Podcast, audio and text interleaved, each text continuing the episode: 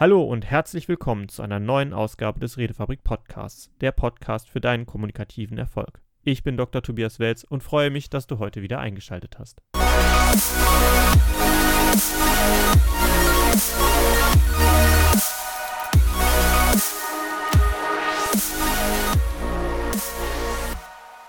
In der heutigen Folge gehen wir einfach mal der Frage nach, warum man sich so oft missversteht und was man dagegen tun kann oder kurz, wie kann ich in einem Gespräch mit jemandem eine gemeinsame Basis finden. Da gibt es ein wunderbares Modell wieder mal von Birkenbiel, von Vera Birkenbiel, die sehr viel Arbeit investiert hat, um schöne, plakative Beispiele zu finden, wie man aneinander vorbeireden kann, beziehungsweise wie man das dann beheben kann. Und da möchte ich das Inselmodell von ihr heute einmal ein bisschen besprechen und auch darstellen, woran was liegt. Im Grunde genommen, wenn wir mit einem anderen Menschen zusammentreffen und mit ihm in Kommunikation gehen, das heißt tatsächlich versuchen zu verstehen, zu hören, was er da so sagt und für uns zu übersetzen, dann befinden wir uns immer noch in unserem eigenen Kopf. Wo denn auch sonst? Wir können ja nicht in den Kopf des anderen reinschauen. Aber genau das ist der Punkt was wir wahrnehmen, was wir hören, was wir sehen, aber auch von dem, was wir aus dem Gesagten entnehmen. Das passiert alles bei uns im eigenen Kopf. Es ist nicht unbedingt gesagt, dass der andere das so meinte oder dass er in seinem Kopf das irgendwie genauso sehen müsste wie wir. Da uns aber nichts anderes zur Verfügung steht als unsere eigene Gedankenwelt, bewerten wir die meisten Sachen eben durch diesen Filter, durch unsere eigenen Gedanken.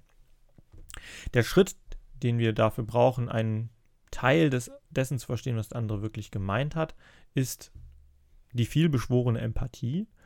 Aber es reicht schon tatsächlich erst einmal den bewussten Perspektivwechsel durchzuführen. Zu sagen, okay, das klingt für mich jetzt so oder seltsam, komisch, was auch immer, oder auch nicht zustimmend. Aber wie könnte der andere es gemeint haben? Es reicht es natürlich nicht zu sagen, wie könnte der andere es gemeint haben und gut zu raten, sondern dann muss man, um es herauszufinden, was der andere wirklich gemeint hat, in die Kommunikation gehen und Rückfragen stellen. Und das ist einer der wichtigsten Punkte, die man machen kann, wenn es in einer Diskussion, in einem Gespräch aneinander vorbeigeht. Dass man zunächst einmal sagt, okay, wo stehen wir denn überhaupt? Wie kann ich meine Frage so formulieren, dass der andere eine Antwort gibt, mit der ich jetzt erst einmal den Stand erfassen kann. Das Inselmodell geht davon aus, jeder ist in seinem eigenen Kopf, jeder ist in seiner eigenen Insel, seiner Insel der eigenen Erfahrungswelt, der eigenen Emotionen, der eigenen, ja, tatsächlich eigentlich des eigenen Universums. Und jetzt ist die Frage, wie können wir diese Inseln so nah zueinander bringen, dass wir eine Schnittmenge haben oder zumindest ein reibungsfreier oder möglichst reibungsfreier Austausch zwischeneinander stattfinden kann. Wenn die Inseln tatsächlich eine gemeinsame Überlappung haben, gemeinsame Werte, gemeinsames Erleben, gemeinsame Ziele, dann wird vieles deutlich einfacher in der Kommunikation, weil man sich eben auf diese Gemeinsamkeiten berufen kann. Wenn man in einem Team ist, arbeitet man in der Regel an einem gemeinsamen Ziel. Das heißt, wenn eine Diskussion aneinander vorbeiführt, versucht man sich auf dieses Ziel zu berufen. Ist das denn jetzt zweckdienlich für dieses Ziel? Wollen wir das so machen? Oder ist es vielleicht genau das Gegenteil? Ist es nicht zielführend? Wir überlegen ja beide an demselben Grundgedanken, wie kommen wir zu einem bestimmten Ziel, zu einem Wunschergebnis. Das kann eine gemeinsame Basis sein. Wenn das aber die einzige Basis ist, wird es in der Kommunikation trotzdem schwierig, weil es auch andere Gemeinsamkeiten, andere gemeinsame Überlappungen der Insel geben muss. Sind die beiden Welten völlig voneinander getrennt, kann es sogar dazu kommen, dass man nicht ansatzweise versteht, was das Gegenüber einem sagen möchte, obwohl man die Worte hören kann und diese Worte auch tatsächlich in der eigenen Sprache gesprochen werden.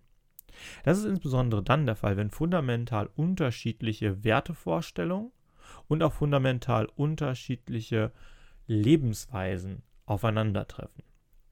Denn meistens resultieren darin auch unterschiedliche Überlegungen zur Bewertung der Realität. In unserem Kopf bewerten wir unumgänglich ständig unsere Umgebung, unsere Welt und das, was eine Bedeutung hat. Wir sind unglaublich schlecht darin, die reale Welt wirklich so anzunehmen, wie sie ist, weil wir uns in ihr nun mal zurechtfinden müssen. Das heißt, unser Gehirn fängt an, Dinge erstmal in ihrer Bedeutung für einen selbst anzugucken und dann in Relation zu anderen Dingen zu setzen. Also ein schönes Beispiel dafür ist, ein Auto ist exakt nicht ein Auto. Wenn wir uns reinsetzen und damit fahren, sagen wir, das ist ein Auto. Aber das ist ja nicht das Auto. Das Auto ist ein Sammelsurium an verschiedenen technischen Teilen, die zusammengesetzt wurden. Aber unser Konzept von Auto ist ein Ding, das uns von A nach B bringt, das uns fährt oder von uns gefahren wird. Sobald es kaputt geht und sich das die Realität mal meldet, dass das Auto tatsächlich aus unterschiedlichen Teilen besteht, müssen wir uns tatsächlich erst mit dem Auto befassen, wie es wirklich ist, was es wirklich ist. Vorher ist es für uns von der Bedeutung, für die Abstraktion des Gehirns ein relativ einfaches Konzept. Es ist ein Vehikel, das uns von A nach B bringt. Oder vielleicht auch zum Sportfahren oder was auch immer.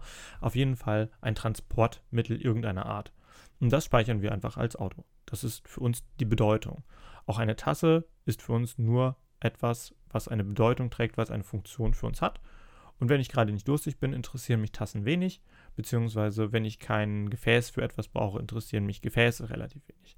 Es ist also sehr kontextabhängig, was ich wirklich wahrnehme und wie viel Bedeutung ich was dazu gebe. Und das gilt auch bei der Kommunikation.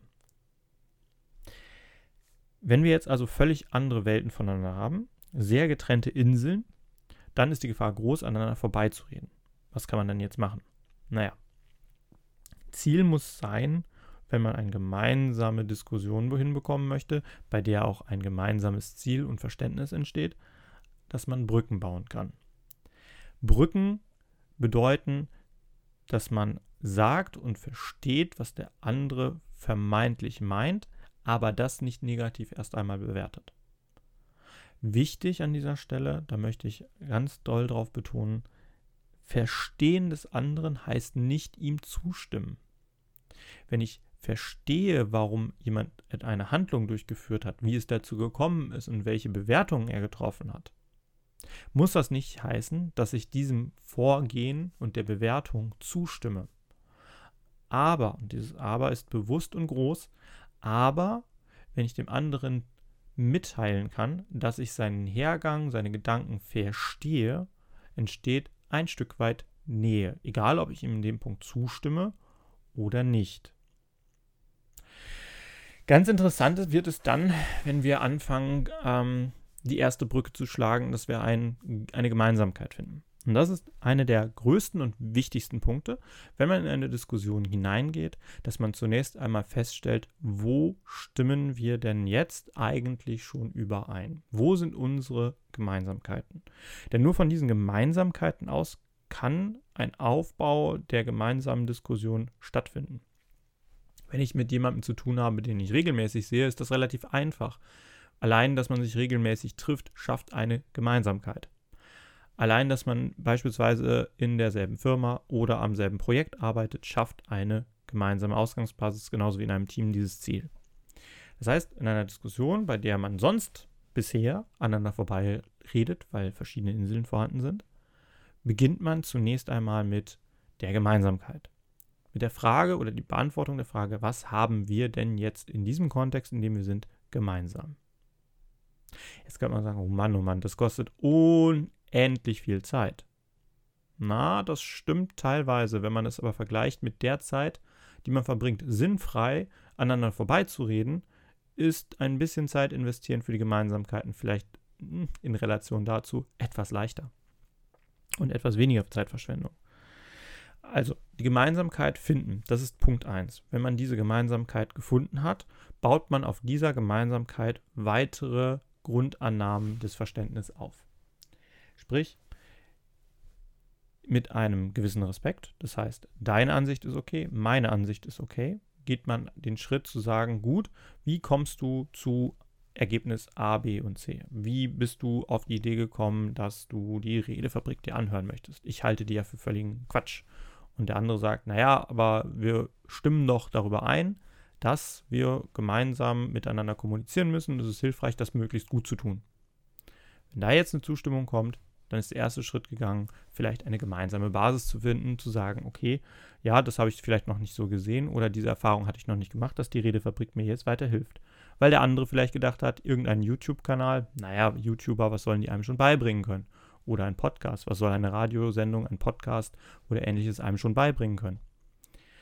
Wenn unterschiedliche Wahrnehmungen da sind, auf eine gemeinsame Basis bringen, auf dieser Basis aufbauen mit einem respektablen gegenseitigen Verhältnis, indem man sagt, deine Ansicht ist in Ordnung, meine Ansicht ist in Ordnung und wir schauen, wo finden wir weitere Punkte, an denen wir aufbauen können. Dafür sind Fragetechniken wichtig. Denn du kannst nur dann wirklich eine Gemeinsamkeit finden, wenn du in der Lage bist, auch ein Gespräch fragetechnisch so zu führen, dass du diese gemeinsamen Punkte finden kannst. Und dafür brauchst du Fragen. Eine der allerwichtigsten Fragen, die dabei hinter, im Hintergrund schwingen sollten, die du vielleicht auch sogar wörtlich nehmen kannst, ist, warum sprechen wir jetzt eigentlich? Warum reden wir jetzt über diesen Punkt? Darüber erfährst du, warum das Gegenüber überhaupt bereit ist, sich mit jemand anderem auseinanderzusetzen. Wenn die Aussage ist, ja, weil der Chef gesagt hat, wir müssen uns da jetzt mal einigen, dann weißt du, es geht ihm an sich weniger um die Sache, sondern in diesem Moment geht es ihm eigentlich um einen sozialen Druck, der ausgeübt ist. Und gemeinsam kann es sein, ja, ich kann verstehen, also sozialer Druck, Druck vom Chef, das führt dazu, dass man unbedingt reden muss, aber nicht unbedingt will. Sag mal, das geht mir auch so. Wie würdest du denn jetzt vorschlagen, können wir vorgehen? Wie, wie können wir ein gemeinsames Verständnis entwickeln? Und über Fragen kann man dann weiter und weiter und weiter gehen, um erst einmal eine gemeinsame Basis zu schaffen. Geht man direkt in das Thema, weil der Chef gesagt hat, das täte jetzt sofort, geht man sofort in dieses Fachliche hinein, verliert man häufig den gegenseitigen, die gegenseitigen Befindlichkeiten aus dem Blick.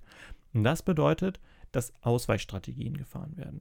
Wenn ich die ganze Zeit gegen jemanden argumentiere und er irgendwann sagt, ja, okay, dann machen wir das so, habe ich ihn nicht von meiner Ansicht oder von der sinnvollen Haltung dessen, was entschieden wird, überzeugt, sondern ich habe ihn einfach in ein Fluchtverhalten gedrängt.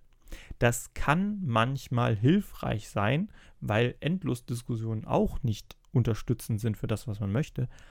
Aber das kann ganz böse nach hinten losgehen, indem dann nämlich irgendwann wieder das Zurückrudern kommt mit, das habe ich so nicht gemeint. Oder ich kann mich nicht daran erinnern, dass wir es so gesagt haben. Und eine gemeinsame Basis wieder bröckelt. Das heißt, man sollte, wenn man seine Brücken zwischen Inseln baut, schon auf einem festen Fundament das Ganze machen und nicht nur irgendwelche wackeligen Hängebrücken. Ich hoffe, mit diesem Inselmodell kannst du dir schon mal vorstellen, welche Distanzen man da überbrücken muss und was man da tut. Fundament ist immer einen gemeinsamen Ausgangspunkt finden, eine gemeinsame Basis finden, über die man dann spricht, mit, von der ausgeht man weitere Gemeinsamkeiten findet oder gezielt schafft. Allein dadurch, dass man miteinander häufiger zu tun hat, schafft man auch eine Gemeinsamkeit. Dann in das Denken des anderen hineingehen und sagen, ich verstehe, wie er zu dem Gedanken kommt. Ich muss dem aber nicht zustimmen. Also verstehen, aber nicht zustimmen. Und zu guter Letzt Zeit nehmen, diese Brücken zu bauen und zu festigen. Wenn man diese Schritte beachtet, wenn man dieses Vorgehen vor allem durch Fragen umsetzt, wird man in Diskussionen immer schneller, immer näher an die eigentliche Diskussion herankommen, die nämlich geführt werden muss, in meisten Fällen inhaltlicher Natur, in vielen Fällen emotionaler Natur, aber man hat dann nicht mehr diesen Effekt, dass man ständig aneinander vorbeiredet.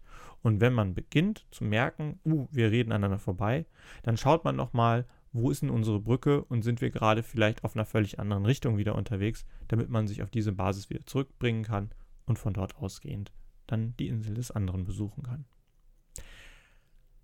Ich hoffe, ihr konntet da einiges für mitnehmen.